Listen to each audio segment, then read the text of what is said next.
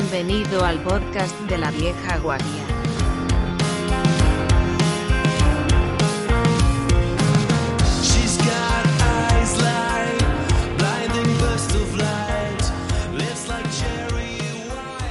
Muy buenas a todos y bienvenidos al episodio, un episodio increíble de La Vieja Guardia, el episodio número 10.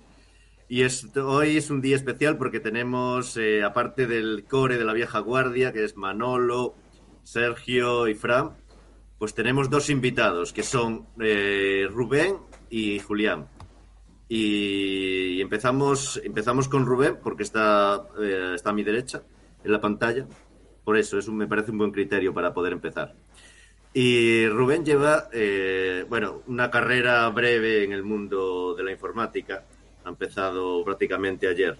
Eh, así que nos puede hablar un poco de cómo, como lo tiene muy fresco, nos, va- nos puede hablar un poco de cómo empezó. Eh, Rubén, ¿cómo empezaste, cómo empezaste en el mundo informático y a, y a desarrollar? Pues empecé con, con un Amstrad CPC 464 que tenía 64K de RAM, que era bastante cañero para la época. Y, y bueno, pues mi padre me traía un montón de juegos ¿no? para jugar y, y yo tenía allí un libro, allí en en una esquina, que, que tenía unas letras ¿no? ahí muy raras. Yo en aquel momento no sabía que era inglés. Y yo lo escribía, ¿no? Y, y el ordenador hacía cosas y yo cambiaba un poco, ¿no? Y hacía cosas distintas y, y nada, pues con el tiempo fui aprendiendo un poco más, un poco más, hasta que empecé a hacer ya, pues, videojuegos en modo texto, ¿no? El tema de los gráficos ya se me escapaba, era totalmente fuera de acceso directo a memoria y todo esto, olvídate. Tenía siete años que iba, que iba a entender yo de nada de esto, ¿no? Y, y Siete nada, años es muy precoz, me parece tremendamente precoz, siete años, pero bueno. Y es el primero que dice un, un Amstrad CPC de los que, de los que llevamos entrevistado. Ah, vale. Pues sí, y nada, y pues después, pues nada, empecé a, estudiar inglés en la escuela y me costó un huevazo porque, claro, yo cosas como if, then, else, las pronunciaba todas mal porque llevaba toda la vida diciendo if, then, else. Yo era un poco como todos. Se pasaba fatal conmigo porque intentaban enseñarme a pronunciar y yo, pero que llevo así pronunciándolo toda la vida, no me lo hagas cambiar ahora. Yo creo que es lo típico de los que, todos los que trabajamos eh, en el extranjero ahora también tenemos eh, problemas con la pronunciación, con la dicción, excepto, excepto algunos casos. Sobre todo con el inglés. El, el alemán también, ¿no? Pero el alemán también tiene otros problemas añadidos. Pero bueno, continuando con el tema, después eh, seguiste, bueno, vamos a hablar ya de la universidad y decidiste que querías estudiar informática. Sí, bueno, incluso, incluso antes de llegar a la universidad, ah, cuando- yo empecé con Basic, que era con lo que se programaba, ¿no? El, el Amstrad aquel. Y, Sí. y cuando llegué al instituto, pues eh, conocí a, pues, a otro chaval de allí del instituto que también le gustaban los ordenadores y que programaba en Pascal. Ujú. Y, y claro, me contó, bueno, es que Pascal puedes hacer cosas que con Basic pues, son muy complicadas, ¿no? En Pascal son más sencillas y nada, me, me pasó un libro, estuve ahí leyendo y tal, empecé, y empecé yo a programar un poquito con Pascal en aquel momento, ya, ya en el instituto. Y, nada, luego llegué a la universidad, bueno, antes de llegar a la universidad, el verano antes, con mis padres me fui por ahí de, viaje por España y, me llevé un libro de C, de C y C++. Lectura ligera para viajar por España, ¿no? Bueno, ahora me salta la curiosidad. ¿Qué te pareció el cambio de, de Pascal a, a C? Bueno, la diferencia por aquel entonces. A ver, en aquel entonces yo estaba entusiasmadísimo porque había leído en todas las revistas que C era el, el lenguaje para programar videojuegos, ¿no? Entonces yo Ah. estaba, decía, me da igual que sea más difícil, me da igual que tenga de los templates y todo este eh, rollo macabeo, me da igual, yo quiero aprender esto que es como se hacen videojuegos. Y, y estaba, vamos, entusiasmado. Bueno, ya tenía, ya tenía templates, ya era C++. eh, bueno, C, C++ debe tener templates desde hace, desde las primeras versiones, prácticamente. Sí, ya tenía, por aquel entonces ya tenía. Y nada, me, me estuve leyendo el libro este de Herbert Schut, bueno, no recuerdo cómo se pronuncia ni siquiera, y que es probablemente uno de los libros más pesados, más coñazo de, de C, de C y C++ que existen, pero bueno, es el que tenía yo y es con el que más o menos empecé a aprender. Y, y nada, cuando acabó este viaje por España, me cogí el ordenador, empecé a, a programar y dije, madre mía, qué, qué complicado es esto, yo prefiero Pascal. Bueno, yo también, pero bueno, era, era una, una opción por aquel entonces y al final eh, había que decantarse un poco por, por, por C porque era- efectivamente era el que se hacía los videojuegos, era el que se hacía la magia.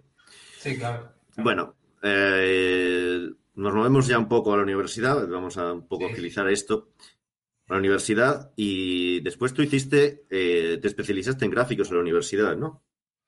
Sí, ya, ya desde el principio lo que, lo que quería era meterme en tema de juegos y, y la parte de gráficos es lo que más me gustaba.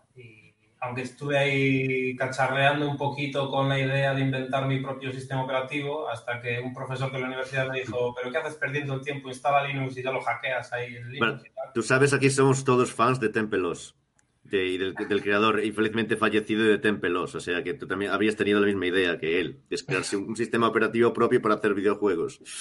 Aquí hay gente que, se- que se está riendo. A, nosotros nos- a, a los frikis nos gusta inventarlo todo nosotros, ¿no? Reinventar la rueda mil veces. Mm.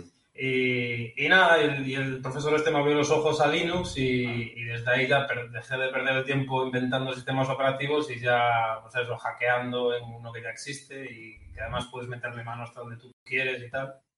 Pero perdí el interés en, sistema- en sistemas operativos muy rápido y me volví a lo mío que, es- que son los gráficos. Vale. Estuviste en un laboratorio de gráficos, ¿no es así?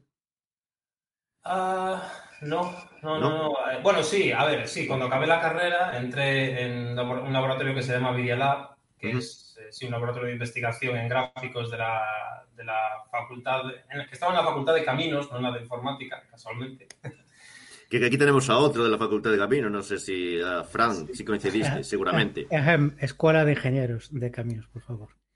de canales y puertos. Pero bueno, a, a Rubén ya lo conocía de no, de no de su paso por Vida Lab, ni siquiera de su paso por GFUL, sino lo, lo conocía ya de antes del autobús, del, del inf- infame autobús universitario entre Ferrol y Coruña y las peripecias que, que había. Efectivamente, bueno, ya, estamos entrando en localismos eh, varios, así que vamos, vamos a, ir al meollo. No, pero aquí hay que contarlo todo, el sufrimiento de tirarse una hora y pico en autobús eh, eh, para ir, pues en el caso de Rubén, desde su casa hasta el campus y todo, y aún así tuvo tiempo para seguir eh, formándose y autoformándose y, y friqueando a gusto. A lo, mejor, a lo mejor incluso por eso. ¿Vosotros leíais o, o hacíais algo en el bus o simplemente mirabais la, a, a- a la fila de delante? No, yo jugaba al mus en el autobús. Sí, sí. Yo, yo descubrí el juego del mus en, en el bus que iba de, de Ferrol a. Ah, ah, o sea, claro. Ese- no, porque es lo típico también de las facultades de ingeniería, ¿no? El MUS y, y, eh, el TUTE antes, pero ya los profesionales es el MUS. Yo, Ya es- ya es más- yo ya es más escuchaba música o dormía directamente. Lo de los juegos de cartas no era solo ingeniería. No, no, era, tenía otro tipo de cosas, pero Manolo puntualiza bien el tema. Eh, servía para aprender otra- otras estrategias. Eh, bueno, después, eh, después, eh, mm, ¿nos puedes contar un poco más después que, cómo fue Sí, tu, sí, tu sí, carrera? bueno, Así en- para- a- a- allí en este laboratorio en Videolab, pues hacíamos cosillas con re- realidad virtual, con unas gafas que se llamaban Sony Clastron, que no, no estaban pensadas para hacer realidad virtual, eran unas gafas que sacó Sony para tener una especie de cine en casa, ¿no? Básicamente tú le metías una señal de vídeo y, la descomponía de forma que tú veías una pantalla 3D como a lo lejos, ¿no? Así bastante grande, como que estabas en un cine. Y nosotros dijimos, pues vamos a hacer realidad virtual con este chisme y- ya está. No tenías una imagen distinta para cada ojo, pero bueno, como que veías el mundo 3D a través de una ventana bastante grande delante de ti, ¿no? Y podías mover la cabeza y tal, teníamos tracking de, de- de giro, de movimiento y tal. Pero estás- estamos hablando de realidad virtual en early 2000s, al principio de los, de los 2000 Sí, O mediados. sí, sí. Eh, Tenía, tú, tú ibas básicamente con un mochilón enorme que llevaba dentro un portátil que lo teníamos que desmontar, le quitábamos la pantalla, le quitábamos la, le dejábamos las baterías, le quitábamos la disquetera, o sea, el CD-ROM, todo lo, lo que pesaba y no aportaba nada se lo quitábamos, Ujú. quedaba con el, el teclado, las baterías y ya está. Y, y lo conectábamos a las gafas estas y, y, y nada, esta era la realidad virtual que teníamos básicamente. un poco do it yourself. Sí, no sé por qué no salió al mercado y no triunfó en el mercado, la verdad. No, no me imagino las razones, los motivos por los que no. Bueno, estuvo, estuvo en el mercado. Lo que pasa que, bueno, como, como, pasa, como pasaba mucho en aquella época, trabajábamos para la administración pública, ¿no? Y lo que hacíamos era que poníamos estos sistemas de realidad virtual en exposiciones para vender lo bonita que es Galicia a todos los, los turistas. Bueno, pues eso, eso a lo mejor funcionó, porque Galicia está petada de turistas. No sé si fue por eso, pero otra cosa no, pero turistas en Galicia no faltan. Así que eso. Bueno, yo, Sí. yo por comentar algo, en aquella época que estaba Rubén en el Videolab y tal, yo pasaba por allí y no tenía mucha idea de nada en general, sigo sin tener mucho, y veías cosas realmente chulas que, con, con lo que hacían. Podrían, seguramente lo que comenta, si, si no hubiera sido porque estaba en un laboratorio trabajando para administración pública, hubiera, hubieran tenido mercado y, y vamos, era tecnología que no se veía en ningún lado en aquel momento. Bueno, ahora eh, nuestros oyentes no lo ven, pero acabamos de ver que ac- acaba de entrar el gato de Sergio. Bueno, de Sergio tampoco lo vio. que es uno de los protagonistas de este, de este, de este Adiós. podcast también. Es decir, forma eh, también del elenco. Sí. Después de esto de, de Media Lab, eh, tuve pues nada, la coincidencia, porque fue una absoluta coincidencia, que Javi Loureiro, que estuvo en el anterior episodio, eh, pues eh, estaba cambiando de trabajo, estaba en, en Brain Entertainment, que es una empresa que hace animación para películas y tal, y se iba a cambiar a, pues, a otra empresa a trabajar un motor 3D y tal. Entonces, pues claro, le, le pidieron que, que echara una mano buscando un sustituto, ¿no? La, la siguiente persona que iba a llevar el departamento de investigación y desarrollo en Brain. Y pues supongo que entre otras muchas personas, pues eh, habló conmigo y, y al final, pues nada, conseguimos ahí que encajara todo y, y me fui para Brain yo también. Ah, entonces estuviste tú también en Brem. Sí. Ajá. Bueno, Y nada, allí en Brain, pues lo mismo que hacía Javi, básicamente herramientas, tooling para, para los artistas, para ayudarles un poco a- con la producción. ¿Estabas haciendo animación de, pe- de pelo en la época o lo soñé? No, no, no lo hacíamos nosotros, pero las películas sí, todas tenían pelo porque básicamente hicimos el ratoncito Pérez, los personajes todos tienen pelo, después hicimos el, el mono este, el gorila Copito de Nieve, que también obviamente tiene pelo, o sea, to- todos los personajes que hacíamos tenían pelo, pero, pero en I+.D. no hacíamos nada de pelo, usaban las herramientas que traía el XSI y ya está. O sea, no había el típico personaje calvo que hay en todas las, eh, en todas las películas. Eh, eh, mm, bueno, y mm, a partir de Brem, de Brem, bueno, ya casi podemos hablar de, creo que publicaste un juego para, para Android, después Sí, de Brem. hacia el, sí, hacia el final de mi carrera en Bren eh, me empecé a interesar un poco por esto de lo de, de- Bueno, yo ya tenía interés por los videojuegos de antes, ¿no? Pero en este Mm. momento cuando vi Android dije, ostras, esto es una oportunidad de hacer un videojuego sin demasiada pasta, sin demasiada inversión y tal, y ponerlo en un mercado y que tenga usuarios directamente. Y entonces saqué aquel juego con el, el nombre que a, a día de hoy, que entiendo un poquito más de inglés, sé que el, el nombre es lo más horrible del mundo, se llama Ex Savior. es salva huevos. Sí, la verdad, cuando lo sacaste no pensábamos en eso, pero no- a nadie se le ocurrió que era horrible.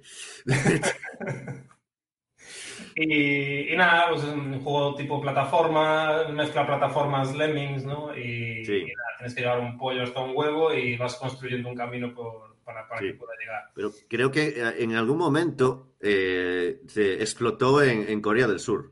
Es decir, si, me- si no me Sí. acuerdo mal. Sí, sí, sí, sí, sí, sí, porque me, me contactó, bueno, yo lo puse en Android, en aquel momento había pocos juegos en Android, no es como hoy en día que está todo petadísimo y es imposible.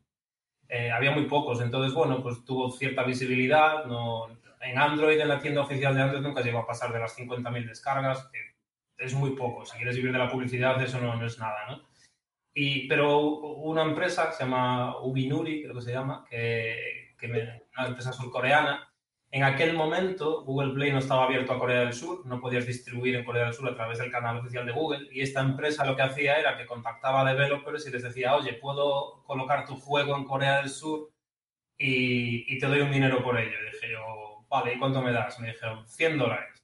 Y dije, claro, en aquel momento yo decía, hostia, 100 dólares, esto es impresionante. Sí, sí, sí, por favor, adelante. Y, y- y bueno, en realidad fue una buena idea, porque es lo, lo máximo que gané con ese juego en toda su vida. Sí. Ah.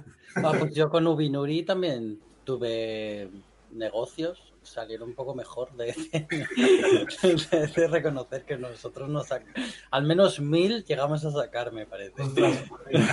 Yo creo que sí, me parece que, que Sergio en ese aspecto sí que tiene esa, esa vena comercial que, que te faltó, Rubén, para poder explotar en Corea, en Corea del Sur. No, eh, Ubinuri la verdad es que trabajaban mucho y sí, sí que veíamos las descargas nosotros también en el estudio, sí que hubo, se ve que llamaban, no sé, la verdad es que... Sí, en, en- en un momento dado, de hecho me mandaron un mail los, los tipos de Winuri con una captura de pantalla de la, de la Play Store surcoreana y el juego llegó a estar de número uno en, en videojuegos de...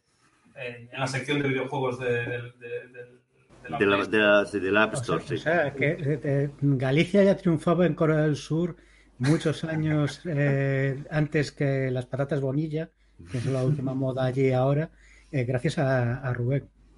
Y, y bueno, mira- mirando las, las reviews que hacía la gente en, la- en esta store, eh, pues parece ser que lo petaba muchísimo entre el público femenino surcoreano. Por lo que sea, no, no tengo ni idea.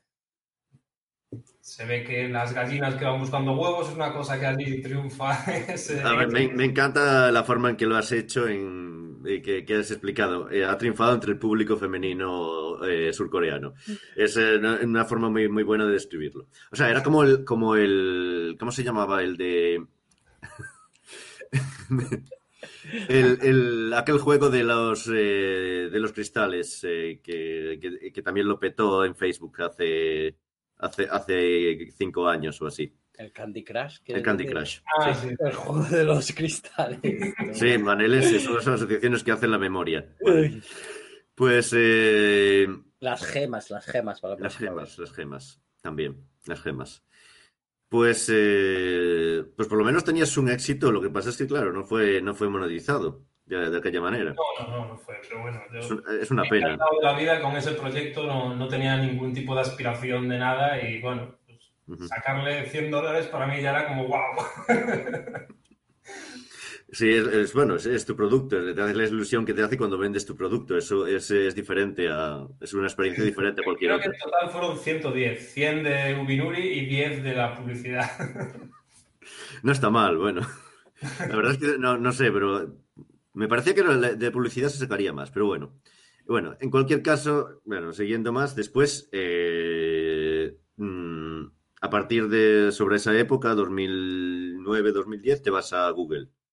Más Sí, o menos. Bueno, to- todo, a ver, todo viene de, de Bren realmente, porque en Bren, al ser una empresa de animación 3D y tal, pues la, la gente viene y va todo el tiempo, vienen por proyectos y se van a otro proyecto en otro país. Entonces mis compañeros de trabajo, mis compañeros de trabajo españoles eran minoría, por decirlo claramente, ¿no? Había un montón de gente de, de un montón de países y claro, yo veía a esta gente que venían ahí, vivían la aventura de vivir en Galicia, no sé qué, luego se iban a, a Francia, después iban a Canadá, y yo veía todo eso y decía, ostras, que yo no he salido de mi pueblo en toda mi vida.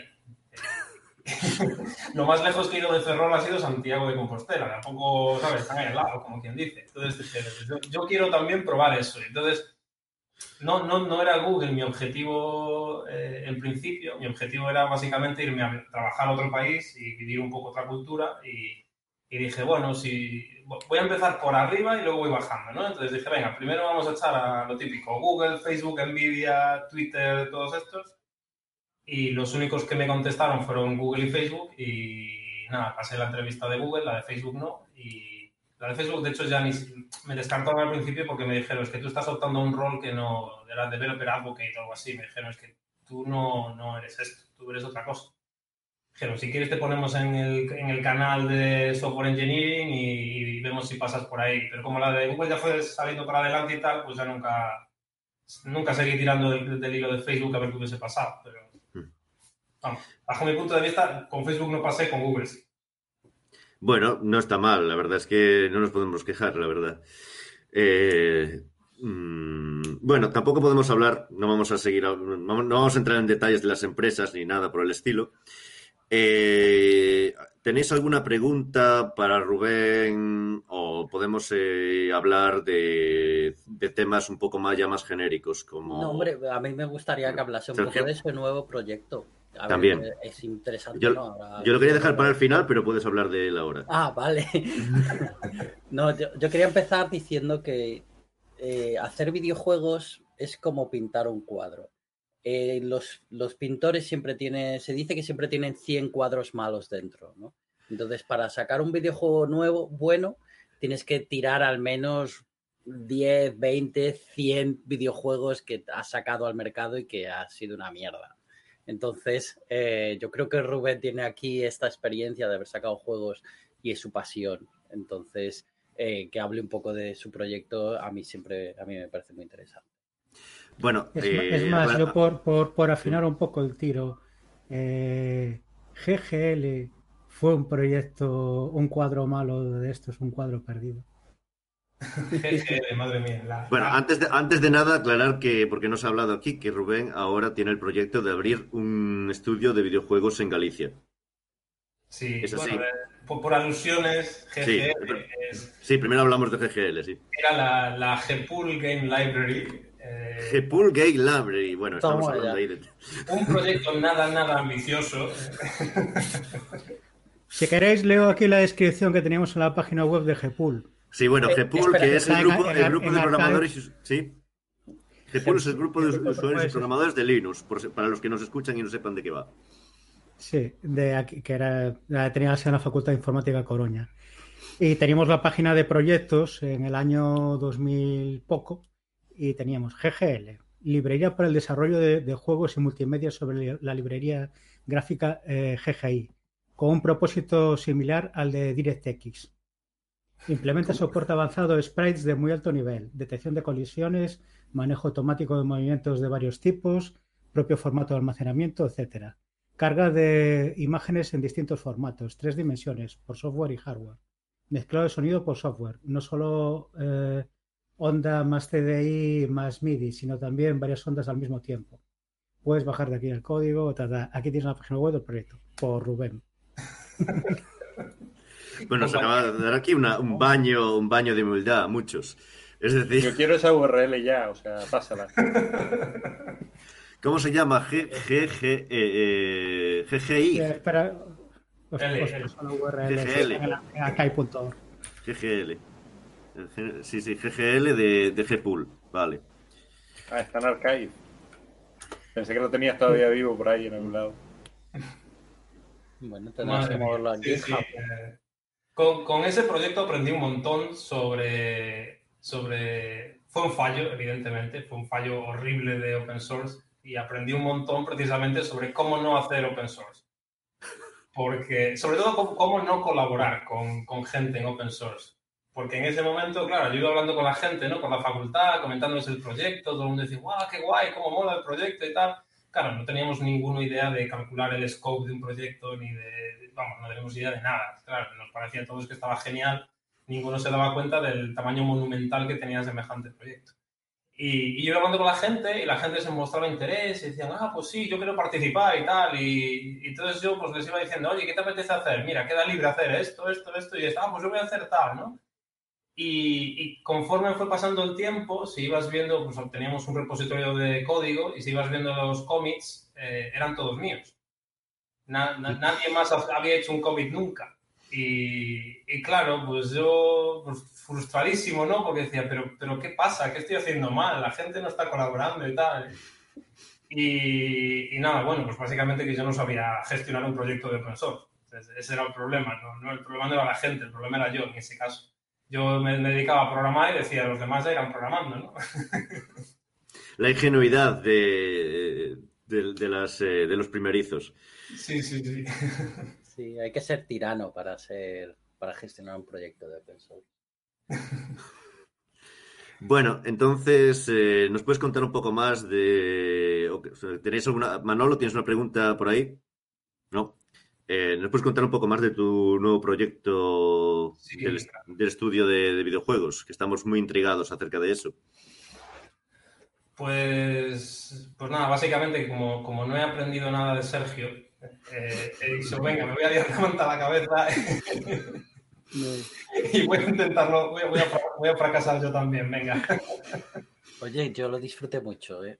Sí, Ese sí. fracaso- Es, es mi tercer fracaso en el mundo de los videojuegos y yo cada año los disfruto más. Yo, yo saco otro videojuego, disfruto el fracaso y salto al siguiente. Pues nada, ahí, ahí- ahí voy yo a tirarme a la piscina también. Eh, pues nada, dur- durante el tiempo que estuve trabajando en, en Google, eh, saqué dos videojuegos más. Saqué uno que se llama Quantum Derail, que es una, una aventura gráfica, que es realmente el género que a mí me gusta, donde yo querría meter caña, ¿no? Y vamos, yo soy un fan, el fan número uno del Monkey Island. eh, no sé si lo conocéis. No, eh, eh, número primera vez 2, que lo número oímos. 2. No, Olvídate del número 1, número 2. No lo he escuchado nunca. Y nada, mi sueño sería hacer un, un juego de ese calibre, claro. Pues ahora mismo lo veo imposible, lejísimos, pero bueno. Pues nada, eso, hice, hice este juego, lo hice eh, totalmente gratuito y con, con ayuda de con ayuda de, de un compañero que me, me echó un cable con los gráficos, con la usabilidad y demás, que se llama Jorge Fuentes. Y, y nada, pues eh, sacamos el juego pues, como en 7, 8 meses, creo que lo, lo- lo programamos. El juego, la, la jugabilidad dura más o menos media hora, eh, de media más o menos. Eh, hay gente, gente que tarda más, gente que tarda menos, pero bueno, viendo los Google Analytics, la mayoría de la gente que lo acaba, lo acaba en media hora. Y, y- Ya sabéis, si, si estáis jugando, están viendo en cuánto tiempo tardáis. Hay gente que está mirando cuánto tiempo tardáis si jugáis online. Totalmente. Y, y nada, y saqué ese juego y, nada, pues ahí quedó. Creo que te- he tenido 10.000 jugadores más o menos a día de hoy, todo, todos gratuitos. Y, y nada, un tiempo después, pues cuando ya empezamos en serio mi, mi mujer y yo a plantearnos, bueno, y si creásemos un estudio de videojuegos, porque ella es productora, viene del mundo del cine y de la televisión, y dijimos, joder, pues mira, ella, se puede adaptar de los videojuegos, yo, me, yo ya no es que me quiera adaptar, es que ya estoy metido ahí. Y entonces sacamos otro juego, ya intentando hacerlo bien, con un poco de producción, haciendo nosotros los gráficos todavía, para un poco para que también ella entendiese ¿no? todo el, el proceso de cómo se hace un videojuego de una forma más, más clara que si sacamos los gráficos afuera y nos viene ya todo hecho. ¿no? Y, y sacamos Star Balloon, que, que además lo pusimos de pago un poco para entender eh, cómo de fácil o difícil es vender un juego. Y- Creo que a Manolo le, le- le- le gustó mucho, por lo que, por lo que parece. ¿Alguna crítica, yo soy, Manolo? yo soy uno de tus jugadores. Gracias. Sí, yo también soy un jugador. Descubrimos que, descubrimos que es muy, muy, muy, muy difícil vender un juego en, en- en la tienda de Google Play, pero muy difícil venderlo, me refiero a un juego de pago. Ujú. De hecho, en una semana que, al principio de esto del coronavirus, que lo pusimos gratuito, ¿no? Con la idea de, bueno, vamos a echar un cable a toda esta gente que está ahora en casa, que no puede salir, no tal, pues lo ponemos gratis para que se lo puedan descargar y jugarlo. Y se lo descargó pues, un montón de gente. O sea, si veis ahora las descargas tiene el juego, son prácticamente el 100% fue esa semana. Y, y entonces vimos que, bueno, que el problema, vale, el juego tiene un nivel gráfico modesto, tirando abajo, son gráficos de programador, los hice yo, evidentemente, pero la jugabilidad gusta, la gente se lo descargaba, no nos pusieron unos comentarios muy malos en cuanto, en cuanto fue gratuito y se lo descargó mucha gente, con lo cual el juego en general está bien. El problema, evidentemente, es el marketing. Conseguir vender un juego ahí es extremadamente difícil. Ujú. Y bueno, pues pone las cosas un poco en contexto. Sabemos que vender ahí quizá no es la opción, que quizá tenemos que probar otras soluciones como vender en Steam o utilizar anuncios en Google Play o buscar otras posibilidades. Y, y nada, bueno, a raíz de esto, pues eh, hace un par de añitos dijimos, venga, pues vamos a hacerlo en serio, nos volvemos a... Además nos queríamos volver a España por la morriña que tenemos todos los gallegos cuando nos vamos fuera, que os voy a contar a vosotros. Y, y nada, pues eh, hace dos años dijimos, venga, en dos años, en 2020 nos volvemos, elegimos el año perfecto para volver a Sí, la verdad es que no, no podía ser de otra manera. Sí, sí, sí, sí. Tenía que haber sido además un martes y 13, entonces ya eh, lo, lo petábamos, ¿no? Como hoy. Como, como hoy. Hoy es martes 13, ¿sí? Pero bueno, toca madera que está a punto de acabar el, el día. No, a punto, pero bueno. Y, y nada, pues eso, nos decidimos venirnos para aquí y montar el estudio de videojuegos y tirar para adelante. Y mi mujer ya está apuntada como autónoma, ya está arrancando, estamos mirando, buscando modelos de negocio, etcétera, etcétera. Vale. Y Tú, poco más puedo contar porque a día de hoy todavía no hemos definido exactamente qué va a hacer la empresa. Estamos buscando qué deberíamos por- hacer. ¿Por qué estáis como autónomos hasta que tengáis el eh, avanzado? No, no deberíais daros de alta. Bueno, hablan, no, no, no entremos en esa No parte entre- sí, no vamos a entrar en, tema- en societaria temas fiscales, eh, porque este es un, en- en- porque- un podcast que se entra en temas, eh, en temas técnicos. El estudio se, va- se llama Aruma Studios. Sí, sí, sí, sí. Vale. Y es plural porque, bueno, mi mujer tiene una idea de que quizás en algún momento, si tenemos la oportunidad, metemos también algo de audiovisual, que es de donde viene ella y tal, pues entonces por eso lo pusimos en plural, ¿no? Para poder tener Mm. varias vías y que, que no suene raro. Bueno, una cosa que me sorprende, que no, te haya- no hayáis tirado por iOS, por ejemplo. A lo mejor porque, no sé, porque Por- llevas mucho tiempo definición. En Sí. principio, por la- en este juego, este juego lo hicimos, el Star Wars lo hicimos para aprender única y exclusivamente y queríamos mini- minimizar la inversión lo máximo posible. De hecho, en un primer momento íbamos a hacerlo web, y, pero como luego decidimos que queríamos probar el tema también comercial, cómo se vende y demás, Sí. por eso dijimos, venga, lo metemos en Google Play, que ya tenemos la cuenta creada, es súper fácil, meternos en el ecosistema de Apple es un Cristo, necesitas máquinas de Apple y todo esto, y bueno, En el Apple Store es como súper competitivo, no te imaginas para entrar ahora. Sí, pero bueno, solía ser más un mercado más, eh, más asequible que, que Android. Pero bueno, yo seguramente estoy muy No. obsoleto. No, ahora mismo no. No, y en su momento, a ver, eh, sí, si querías ganar algo de dinero, pues Apple siempre tenía una ventaja competitiva, era más fácil Mm, ganar algo, pero el esfuerzo técnico, el esfuerzo era muy superior eh, y también tenías que gastar muchísimo más en marketing. Entonces, yo creo que es la decisión que está tomando Rubén es, es adecuada. ujú. No sé. Hoy No. día es súper difícil. es- O sea, eh, eh, Rubén, tú, bueno, para mm, Star Balloon, o bueno, no sé cómo, ¿cuál es el nombre? Mm, sí, Star, Star Balloon. Star Balloon. Usaste, bueno, comentabas que usabas eh, eh, un sistema para lanzar, para aplicación, para usar, de poder usar web en, en, en la, en la Play Store, que se llama Instant, Instant eh, Pages o algo así, ¿no? Lo- eso lo intenté, fue la primer- el primer intento que tuve fue este, pero el problema que tenía esto es que tú necesitas seguir teniendo un servidor en el que tú hospedas la aplicación y después, en el que tú hospedas la web, la versión web de la aplicación, y entonces la aplicación en cuanto arranca se conecta a este servidor, hay un certificado digital para comprobar que efectivamente es la aplicación correcta para, es, perdón, es la web correcta para la aplicación. Sí, demás. lo típico. Pero claro, no queríamos tener costes de servidor para un juego que no, que no es multijugador ni, ni nada de esto. Entonces, al final lo que decidimos fue hacer un wrap en una WebView. que La WebView es básicamente un componente de Android que te permite meter una web dentro de la aplicación y, el juego es una WebView con, con una página HTML y un JavaScript. Vale. No, porque me parecía que era JavaScript, me sorprendió un poco eso, pero bueno, ahora entiendo que sea que, sí que no querráis usar un, servidor, porque al final, al fin y al cabo, es algo que puede ser completamente, com- casi completamente en el cliente.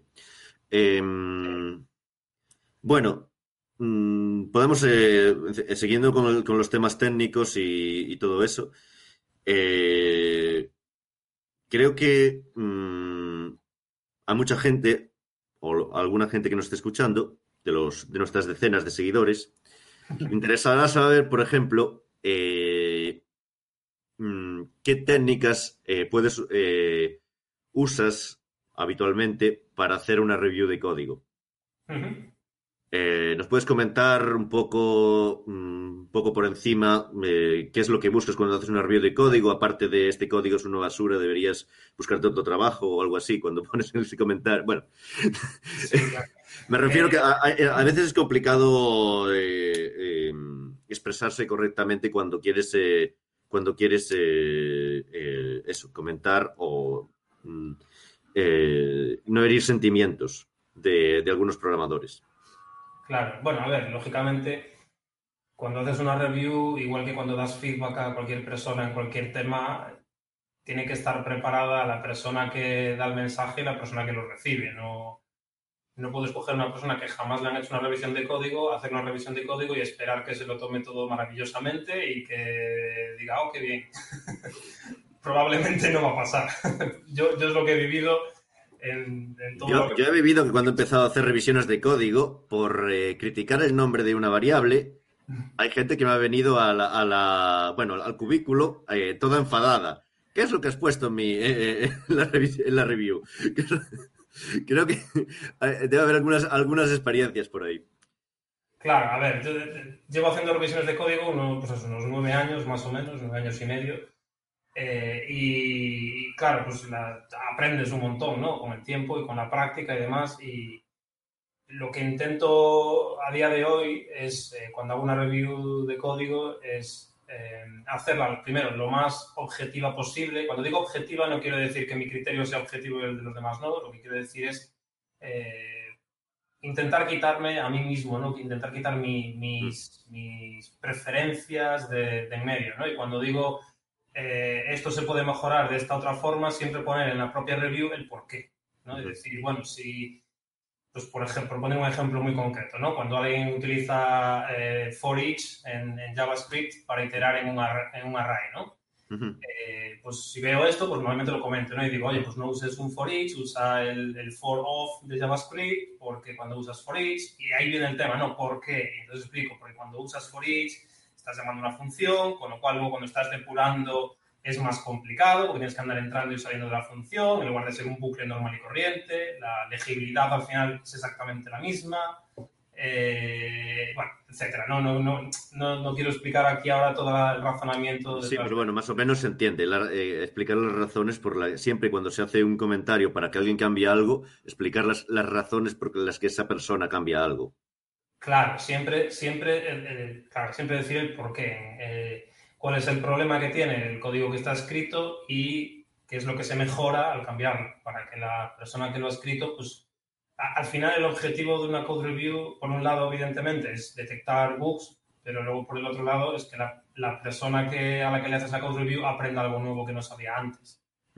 También. Si, si simplemente dices, bueno, este código apesta, pues claro, no estás aportando nada realmente. Que le estás diciendo a la persona y ahora sigue cambiándolo hasta que me guste. Eso no. Lo mismo, que si estás trabajando con un artista, no le puedes decir, oye, sigue cambiándolo hasta que me guste. No, tendrás que decirle concretamente qué es lo que tú quieres. Sí, eh, otro tema, pero bueno, a lo mejor eso tú tam- tampoco entras eh, mucho eh, eh, relacionado con esto. Es, no es lo mismo hacer una review de un código, digamos, eh, para mí por lo menos, no es lo mismo hacer una review de un código para una persona junior que para una senior. Porque a lo mejor esa persona junior está haciendo una parte del código, está haciendo una parte en un proyecto que es o propio o es menos importante, lo que sea, y mm, tampoco quieres que lo reescriba todo. Entonces no es algo que, eh, digamos que mm, yo tiendo a hacer eh, comentarios más, más pequeños, más eh, cambios, proponer cambios menores y no eh, cuando tienes una persona senior, a lo mejor eh, sí que le puedes proponer algo más, más grande. No sé si tenéis esa... Ahora que estamos entrando en, en tema ya más, más, eh, más polémico, no sé si tenéis eh, esa misma idea o, o si, hacer, si ten- la tendencia es eh, hacer más o menos la misma review a una persona junior que a una persona senior. A mí Sergio. Todo depende de, de, de dónde vaya, de, de dónde venga y a dónde va la, la review, ¿no?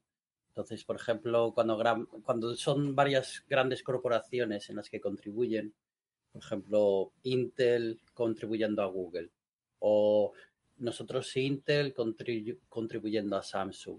Ahí eso lo he vivido yo, ¿no?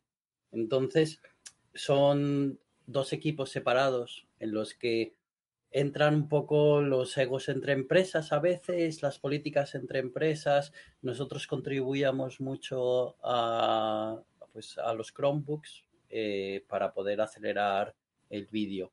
Entonces se contribuía a ensamblador y se contribuía a un montón de cosas. Y uno de los problemas que teníamos, porque claro, nosotros queremos que vaya espectacularmente bien el vídeo en los Chromebooks, ¿no? Para eso, ¿qué haces? Metes las instrucciones de que el microprocesador va a ir de puta madre y te va a mejorar mucho el rendimiento y vas a ir muchísimo mejor que AMD, por poner un ejemplo, ¿no?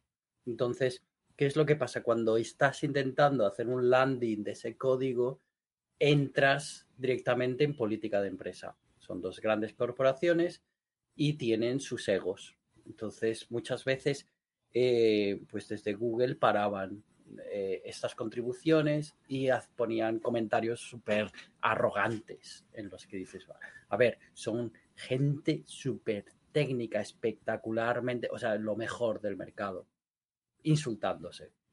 No me parecía muy serio a veces. No se insultaban de manera eh, agradable, pero mm, no, el código no había manera de, de que aterrizase, ¿no? Mm. Es el- así el componente.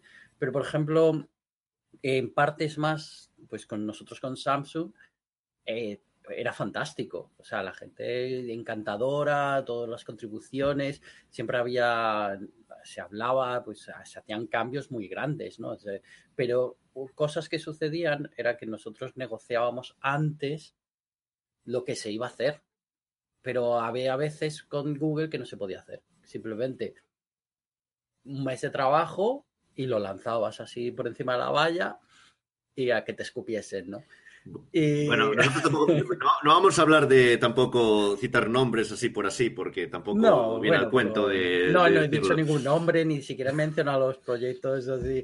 Sí. Pero Digamos corporación número uno y corporación número dos. bah, ya hace mucho que he salido de eso, ya, yo ya no estoy cubierto por NDAs. Pero. No, pero a lo mejor alguna otra persona sí.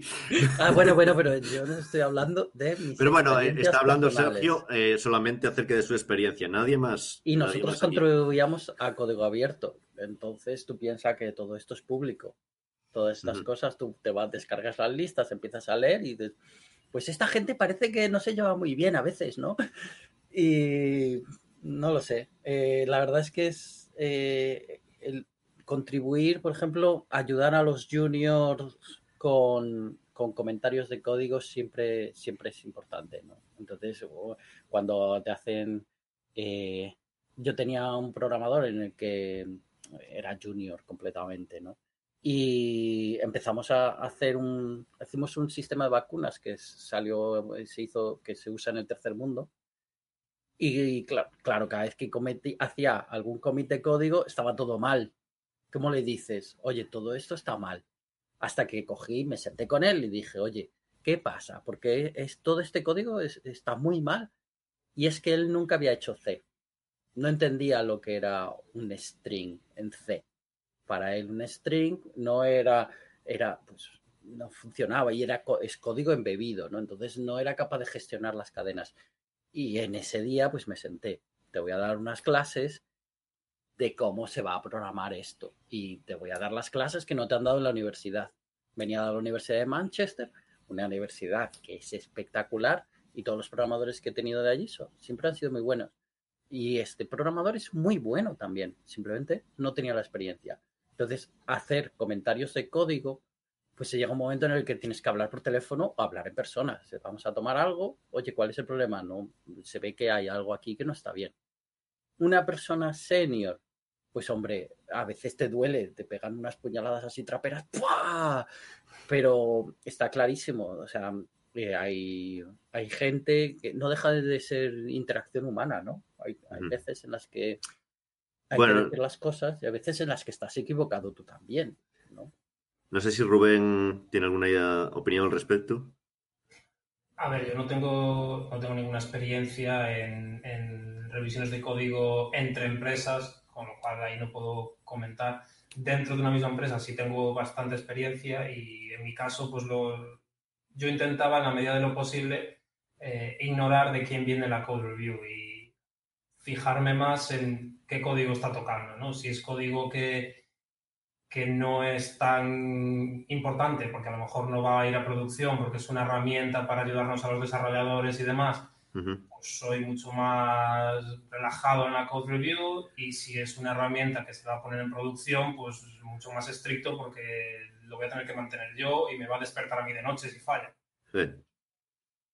Y, y entonces lo que intento es eso, in- intento en la medida de lo posible no tener, no- no- que no entren los prejuicios en juego, porque sí que me ha pasado muchas veces, ¿no? De hago una code review y pongo un montón de comentarios, ostras, pero este código, pongo un montón de comentarios para mejorarlo y tal, y luego me fijo, ¿no? Porque a lo mejor es una persona que no conocía y me fijo en el perfil de la persona y digo, ostras, es un, es un staff, es- está, está por encima de mí este tipo en el escalafón de la empresa y me siento mal, ¿no? Por todo lo que puse. Y Entonces digo, no, no puedo, no, no puede ser, ¿no? Tener- te- tengo que hacer la revisión de código ignorando eso. No puedo dejar, no, no puedo tener prejuicios en él, porque si no, claro, si a un junior le haces una revisión de código distinta que a un senior, a mí me parece injusto. Lo que sí estoy de acuerdo con, con Sergio es que si tienes a un junior que está empezando, está aprendiendo y tal, antes de ponerle 500 comentarios en la code review, vas, te sientas con esa persona, habláis sobre el problema, eh, le explicas todo y tal, porque al fin y al cabo es mucho más, ya, ya no solamente por no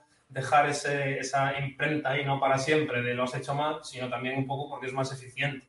Llega un punto que tienes tantos comentarios que es más rápido sentarte con la persona y hablar que, andar usando herramientas eh, de software ¿no? para, para hablar. Bueno, este ha sido un, un punto bastante claro. Eh, bueno, creo que también tienes experiencia eh, haciendo tests A-B. O... Sí, sí, sí. Bueno, porque yo, que to- prácticamente todo lo que he lanzado en, en los últimos años ha sido con test A-B. Cuando digo todo es todo, cualquier nueva funcionalidad que se va a lanzar, se lanza como un test A-B, que por defecto, claro, hay una, una rama que básicamente no tiene esa nueva funcionalidad, otra rama que sí la tiene. Y, Ujú. y luego, pues nada, vas girando ¿no? el dial, subiendo el número de usuarios que la reciben hasta que la tienen, hasta que llegas al 100%. Y mientras tanto, pues, mientras tanto verificando, ¿no? Pues la diferencia en, en funcionamiento de las dos ramas, si, si la gente está entendiendo la nueva funcionalidad o no, si, si estás perdiendo pasta por tener la nueva funcionalidad, perdiendo usuarios, etc. O sea, esto, te- por ejemplo, en Star Balloon, ¿lo, lo has usado o no? Bueno, En, porque en- para juegos también se usa. Sí, sí, sí, sí. En, en Star Balloon no lo puedo usar porque no tengo... su- Es que ese es, ese es un problema. Cuando no tienes suficientes usuarios es muy complicado, muy complicado eh, hacer tests A-B, porque al fin y al cabo lo que estás haciendo es ciencia. Necesitas una muestra representativa para hacer un test A-B. Y si tienes 20 usuarios, no tienes una muestra representativa. El, lo que estás, el resultado que estás viendo es ruido. Sería un sesgo muy, muy ocupado. Bueno, podríamos seguir hablando de esto. De hecho, eh, yo emplazo, em- em- em- sí, em- eh, emplazo aquí a Rubén a, a unirse más adelante en, en nuestro, en nuestro podcast, porque sabes que la gente entra y sale aquí. Pero aquí estamos, tenemos también otro invitado hoy, que es Julián, que se estaba aburriendo bastante. De hecho, estaba empezando a hacer gestos y muecas. Pero... eh, Mentira. bueno, tenemos aquí a Julián, que nos puede hablar también un poco, pero también, también de Coruña, no sé, pero hay un sesgo aquí también hacia, hacia, el coruñesismo. Pero eh, aquí Manolo se queja. Va a empezar a eso. Bueno, también aceptamos gentes de, de- de otras partes del mundo, incluida Canarias. Eh, eh, lo dejamos para, la para, para futuros, futuros episodios que vengan también. Eh, Julián, a ver, eh, cuéntanos un poco cómo empezaste en esto. Tú querías ser músico, ¿verdad? Yo no. eh, No. Yo pensaba que habías pasado por el conservatorio. ¿O no, nunca. no? No, no, No, tú. nunca, nunca, nunca. No, no, No, no. Aunque sí que me hubiera gustado ahora, sabiendo que, que sí que me gusta la música, pero, pero eso es otra historia, ¿no? ¿Cómo empecé yo? Pues yo empecé, eh, pues siendo muy pequeño, mi padre un día, teníamos un ordenador en casa y mi padre un día trajo un, un listado de código BASIC y me dijo, copia esto en el ordenador. Sí. Basic hizo mucho mal. Y, y bueno, eso, eso es lo que hice, pero fue, fue mi primer contacto con, co- con código. Realmente yo lo que, a mí lo que me gustaba eran los videojuegos. Qué raro. Y sí, y años más tarde, eh, cuando estaba en el instituto, encontré en un kiosco una cosa que se llamaba diff2, que es un lenguaje de programación interpretado, hecho, hecho en España. al Sí, señor. habría, sí. habría que dedicarle un, Un un especial. episodio, quizás. Sí, hablar de esa época. ese- no, Sí. habría que. eh, toda esa época. una, una cosa muy curiosa. eh, y, Y empecé, empecé probando con eso, pero no, no llegué muy, no llegué muy allá porque yo en realidad soy muy vago. Sí, bueno, eh, no vamos a entrar en detalles. a experimentar un poco y, y al final lo acabé dejando por, por, por puro aburrimiento, pero bueno, ya sabía que de alguna manera quería dedicarme a la informática y, y hacer videojuegos. Así que Así decidiste, eh, decidiste entrar en la famosa Facultad de Informática de Coruña. Sí, que por un motivo histórico no se llama Escuela de, de Ingenieros de Informática, pero Ah, no se llama Escuela de ¿Cómo se llama? se llama es Facultad de Informática, pero es por un motivo meramente histórico, ¿no? Mm, interesante eh, dato. Porque ahora ya no existe, ya no es Originalmente- ingeniería. Originalmente, Sí, Fran. no, originalmente, originalmente era licenciatura en informática.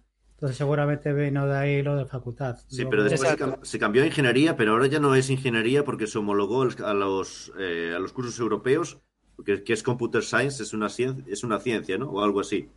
Y las últimas, eh, las nuevas eh, generaciones ya, ya tienen otro nombre, creo. Bueno, estoy hablando un poco por hablar, me parece. Pero creo Pues- que, que ya no es una ingeniería informática. Es, un grado, bueno- grado de informática. Pues no, no sé decirte, no sé decirte, porque cada vez lo cambian y Hay es- grado y hay máster. Sí, máster sí, desde luego. Máster que no quede. Mm. Eh, eh, bueno, eh, nada, de- después, de, después de hacer la carrera Sí. y, y empaparme de C, Java y, y todo eso, ¿Cómo se nota que somos europeos que decimos Java? Antes decíamos Java. sí, en la- eh, cuando estaba en la carrera decía Java, pero, ahora ya. Bueno, pero ahora en- ya en, subí alemán, nivel. en alemán, Java. En alemán Java. Java. Java. Java. Pero bueno, sí. Bueno, eh, pues eh, eso, hice un máster de creación de videojuegos en Barcelona con la esperanza de poder entrar en la industria, pero la industria al final no me quiso. Eh, Rubén, Y- aquí tenemos a alguien que quiere entrar. Luego podemos hablar, luego te mando el mi currículum. Sí, Y, y después, pues, eh, encontré trabajo en Santiago y ahí empecé a trabajar en, en C Sharp eh, en- en- para, para Windows CE. Ajá. que O sea, hacía el Windows programa C se hace con C, C Sharp. eh, Pues lo que hacíamos nosotros, sí, hacíamos una aplicación, la aplicación que lleva la- los, los guardias estos que controlan que los coches no estén aparcados mucho tiempo. Ujú. Esta, la zona azul, esta famosa. Ajá. Tú eres el que me- por culpa tuya me pusieron una multa, vale. vale. Sí, sí, pero a mí, no me, a mí no me culpes porque a mí no me dejaban acceder a la base de datos de producción. Bueno, algún día tendré que contar eh, historias sobre bases de datos de producción. Pero bueno. Y después en todo esto, pues eh, apareció la. Empecé a conocer a gente que estaba trabajando en la Universidad de Santiago de Compostela y muchos eran investigadores y me empezó a tirar el tema de, de la investigación y surgió la oportunidad de hacer un doctorado. Ah, muy curioso, porque la mayor parte de la gente que conozco pasan directamente de la universidad a investigación, no pasan por la empresa privada antes. Pero bueno, lo mío es que estaba, estaba en la universidad, pero trabajando en un proyecto. Era una cosa un poco rara, Ah, ves, sí. pero era en la universidad. Pero no era un proyecto de investigación per se. Ajá. O Em, sea, te explotaban, pero bueno, Puramente. Sí, como, como a muchos, como a todos. vale. Eh, y, y a partir de ahí, pues hice el doctorado eh, eh, especializándome, que era especializado en temas de, de programación en GPUs, de procesado de imágenes en GPUs. Ahí es cuando aprendí más C y, y CUDA sobre todo, porque utilizamos CUDA, que es esta extensión del, del lenguaje C pues, hecho por NVIDIA para, para programar directamente para tarjetas gráficas. Sí, Y después aquí, hay gente que, que tiene cierta experiencia, pero bueno, sí, puedes seguir. Y después de terminar el doctorado, pues me, me- me vine a Berlín, donde sigo trabajando desde entonces, trabajando en C++ y en una empresa haciendo aplicaciones para, para medicina. Ujú. Nuestro negocio es business to business, o sea, no hacemos aplicaciones directamente a clientes, sino que vendemos para, para empresas. Y, por ejemplo, para, para fabricantes de implantes, realizamos el software que, que utilizan para diseñar los implantes. Es software específico. Sería un tipo de, de software que, que hacemos. O sea, tenemos una serie de tecnologías y aplicamos esas tecnologías en ese campo. Em, podrían aplicarlas en otros campos, pero lo que más nos está saliendo es en el tema de, de medicina. Ajá. Entonces, eh, bueno, nos puedes comentar un poco, en plan, bueno, sobre todo en tema general, qué son los temas, eh, eh, digamos que, que son las tecnologías, parte que más te gusta o las eh, y la y la parte que y lo peor un poco de, de las aplicaciones. eh, eh, bueno, estuvimos hablando, ¿cómo, cómo llamarlas? Software sanitario o no sé cómo llamarlo exactamente. Mm, Sí, o sea, son, ¿Y ¿Cuáles son, los, cuáles son los, los desafíos un poco de, de software sanitario? De ese software en particular que, es de- que, que estás de- Bueno, que los desafíos es que el software debe funcionar muy bien para no matar al paciente. Claro está. En, en Bueno, nuestro en, caso- de que pueda matarlo también, eso, es- eso es otro tema, porque puede ser sanitario, pero sanitario hay, hay muchas... Sí, hay, hay muchos, hay muchos niveles de, de seguridad, por así decirlo, de certificación eh, que tiene, que, que- que puede tener un software que esté, que trabaje en el mundo médico. Entonces, de- dependiendo del peligro que pueda suponer el software para, para el paciente, pues ahí tienes como varios niveles. Y depende un poco de eh, si estamos hablando de una certificación hecha en Europa o una certificación hecha en Estados Unidos o hecha en otra parte. Entonces ahí depende mucho. Eh, en nuestro caso tenemos la ventaja de que no tenemos que certificar nuestro el software porque el software lo vendemos a, a, a nuestros clientes, que son, como ya digo, empresas, y, y nuestras empresas, y las empresas certifican. El software es para ellos una parte de su, de su workflow, de su pipeline. Entre otras, por ejemplo, si es, eh, si es eh, diseño, de, diseño de implantes, lo que certifica la empresa no solamente el software, sino también toda la parte de diseño y fabricación del implante al final también. Y toda esa parte tiene que estar certificada. Entonces es la empresa, no son nuestros clientes los que se encargan de buscar la manera de certificar el, el implante al final, que es lo que se está certificando. Pero nos hemos, eh, em, en nuestra empresa, que es una empresa, ya digo, es muy pequeñita, somos 20 personas. eh, Sí, bueno, em- empezamos a mirar el tema de, bueno. porque estábamos interesados en, en, en vender a, en vender directamente al cliente, en vender directamente a, a los médicos. En nuestro caso, los médicos serían los clientes. Y claro, para eso tendríamos que certificar nosotros mismos nuestro, nuestro producto. Y empezamos a mirar cómo, cuál sería, cuál sería, qué sería lo necesario. En principio nosotros en la empresa pues tenemos un certificado ya, un ISO 9001, que es lo mínimo para tener ya un poco de, de asegurar un poco de, de calidad en el software. Y bueno, en, todo- en todos los procesos que tenemos en la empresa. Y empezamos a mirar que, que todas las certificaciones que tendríamos que conseguir poco a poco para poder al final poner un, producto en el mercado que esté certificado para su uso médico. Y, en re- y es eh, una barbaridad. Eh, tiene un coste grandísimo y en realidad es para mí, desde mi punto de vista, un, un muro bastante grande para, para, para- y demasiado difícil de saltar para, para una empresa pequeña. Para una empresa que ya lleva muchos años, como los fabricantes de muchos fabricantes de implantes que ya llevan muchísimos años trabajando eh, trabajando este tema y son bastante grandes, los costes son más o menos asumibles y además ya tienen muchísima experiencia en, en el, en el campo. Para alguien que entra completamente nuevo es realmente súper difícil.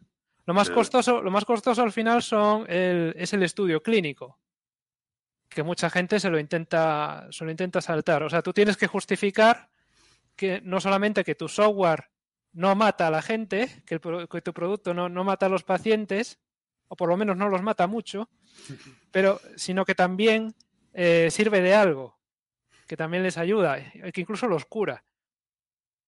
Eso me parece fascinante, la verdad. Y eh, entonces, entonces claro, sí, sí. tienes que hacer, puedes demostrarlo de dos maneras. Puedes hacer como un estudio clínico, que es súper caro, o puedes buscar en la literatura que ya hay publicada y puedes intentar justificar de alguna manera que lo que está, que tu dispositivo, tu maquinita, tu software se parece mucho a algo que ya, que ya está, que ya está a la, a la venta en el mercado. Pero eso también es muy complicado. O sea, la barrera de entrada es brutal, brutalmente alta. En mi opinión, sí. Sobre, sobre Sí, claro. aquí, pequeño paréntesis, cuelo noticia de estos días y tal, eh, está un poco relacionado con esto. En la- el hospital universitario de Düsseldorf eh, parece ser que murió una mujer el otro día porque hubo un ataque de ransomware y, y como quedó paralizado los sistemas del hospital, eh, a lo mejor la trasladaban a otro lado y se murió y se murió en el traslado. O sea que el software también puede matar. Sí, sí, por supuesto. Sí, hay, hay un caso muy, muy famoso que ocurrió en Estados Unidos hace muchos años, que era una, mm, era una máquina que daba dosis de, de radiactividad para, para matar tumores.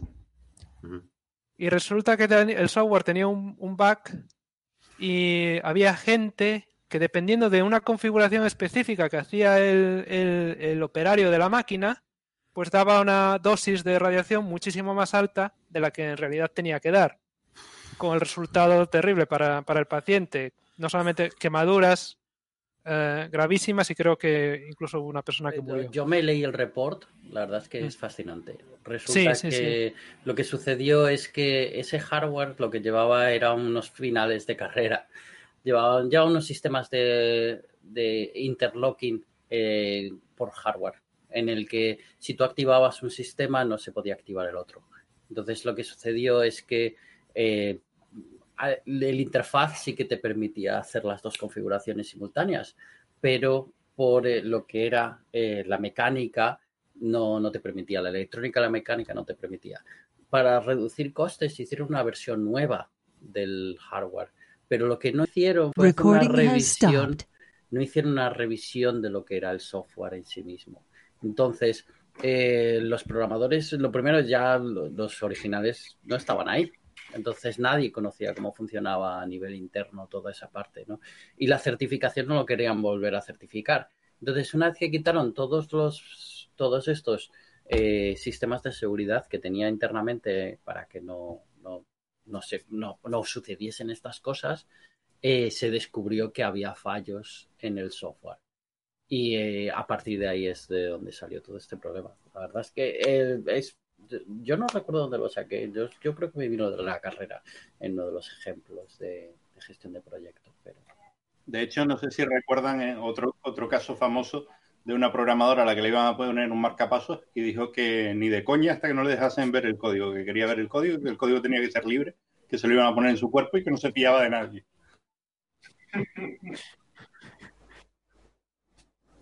Sí, era la, pres- la presidenta de Genome. Que tenía un, mar- le iban a implantar un marcapasos de que no hubiera software que no se fiaba. Eh, yo tenía una pregunta. ¿Tú sigues haciendo gráficos entonces? ¿O la, empre- la empresa hacéis gráficos? O... No, lo que hacemos sobre, lo que hacemos sobre todo es procesado de imágenes. Ajá. Entonces el tema de la empresa era realizar procesado de imágenes con, con GPU, que al final no, no salió adelante, pero bueno, yo seguí trabajando en la empresa y ahora mismo ya no me dedico tanto a, programar, estoy más bien de gestor de proyectos, product owner, este tipo de cosas. Pero, pero, pero bueno, sí que hay otra gente que está haciendo más temas de programación y, y- y so- sobre todo lo que hacemos es procesado de imágenes. Tenemos varias soluciones basadas en, en modelos eh, estadísticos, también basados en, por supuesto, en machine learning y, y los utilizamos para hacer procesamiento de imágenes. Aunque curiosamente la, la herramienta en la que estoy trabajando ahora mismo en mi, en mi proyecto es más una herramienta CAD, por así decirlo, para desarrollar implantes y no hay nada de procesamiento de imagen. Bueno, miento, sí que hay, sí que hay algo. Hay una parte de procesamiento de imágenes, pero es pequeña. Ahora mismo se está normalizando el uso de Machine Learning para todo tipo de aplicaciones, ¿no es así? Sí, claro, claro. Es, eh, ahora mismo está súper extendido y, a ver, los resultados son, prometedores. La empresa se formó a partir de un grupo de, de investigación aquí, aquí en Berlín que, que estaba especializada en, en temas de, de procesamiento de imágenes, pero utilizando métodos estadísticos, o sea, modelos, eh, modelos de, de formación que utilizan eso, técnicas estadísticas. Y, pero al final este tipo de técnicas que son muy, eran muy prometedoras en su época y, aún funcionan hoy en día muy bien, están siendo comidos por Machine Learning.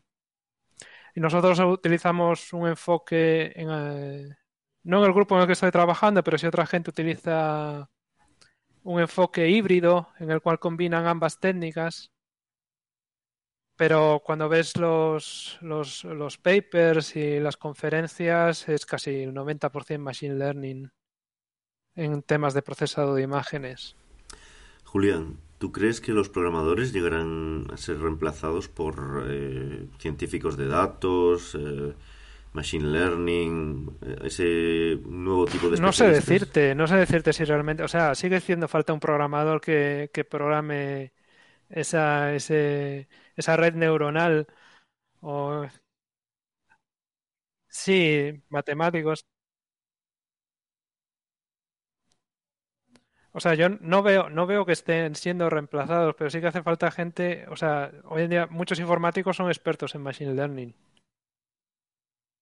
Y igual, Mm. Sí, porque ahora es eh, como el último grito, igual que hace unos años eran los data scientists. Y, y, y- sí, supongo que no se murieron, pero eh, no los mataron. Se están reconvirtiendo también a Machine Learning. supongo que sí. Bueno, yo estoy estudiando un máster de eso y, y tira por un lado y tira por el otro. Quiero decir, mete mucho de Machine Learning y mete mucho de, de toda esta temática cuando es realmente un máster de ciencia de datos. Yo, yo creo que al final ahí se solapan, se solapan mucho los campos y en el fondo, muy fondo, las herramientas eh, tienen la misma, la misma base matemática, estadística. Al final, normal que tal. Pero bueno, es como también a veces se solapan los eh, nombres de los puestos y antes que si DevOps, que si SecDevOps, que si eh, SR y todo esto quedaría para otro programa u otros programas más y, y al final se, se solapan cosas y No, de hecho, de hecho con el, con el público pasa, pasa lo de siempre, ¿no? O sea, la palabra de este año es Machine Learning.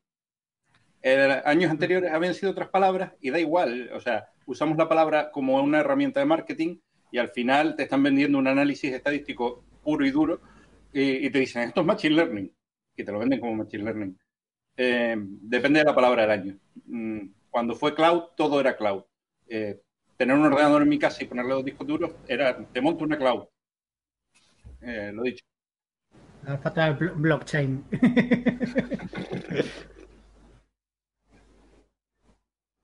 y, se- sigue, siendo de moda. Esta semana ha salido un artículo en el que se hablaba del ocaso de serverless. Eh, Espero que no. que serverless ya mm, ha dejado de crecer, que ya no es tan interesante como parecía. Perdona, perdona, perdona, perdona. Ya que lo dijiste, ya me meto. Eh, no, no creo que se esté estancando. Creo que, lo, que pasa lo de siempre. Lo mismo que pasó cuando, cuando dijimos que todo era nube, o cuando dijimos que todo eran máquinas virtuales, o cuando cada vez que damos un salto radical de todo va a cambiar, todo va a ser Docker. Eh, nos equivocamos de lleno. Entonces, creo que tiene cada cosa su hueco. Eh, eh, con serverless he visto soluciones súper elegantes y súper inteligentes y creo que tienen su hueco y creo que tiene su nicho bastante importante. Y creo que muchas de las soluciones que ahora estamos modelando de otra manera acabarán siendo serverless. Todo, estoy seguro que no. Estoy seguro que, que el- la tarta se sigue repartiendo. Oye, ¿puede- puede- ¿puedes explicar en tres o cuatro palabras lo que es serverless? Porque yo me quedé en NoSQL y ya... Básicamente es que tienes una función en un servidor a la que tú llamas, se ejecuta la función y te devuelve el control. De tal manera que tú no alquilas el servidor durante todo el tiempo, ni alquilas una máquina virtual, ni alquilas un container, ni alquilas nada. Alquilas el tiempo de ejecución de esa función.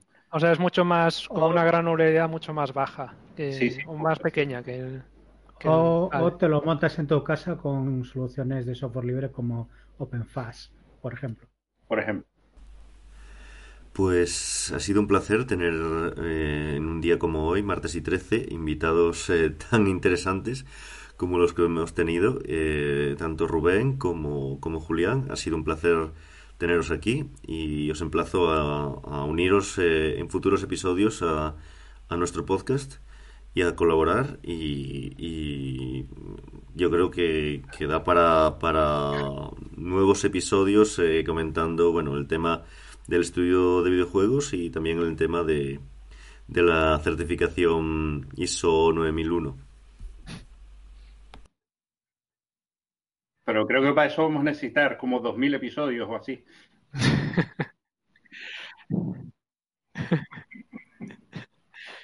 Un, un- No, spin-off, un podcast spin-off sobre certificaciones ISO.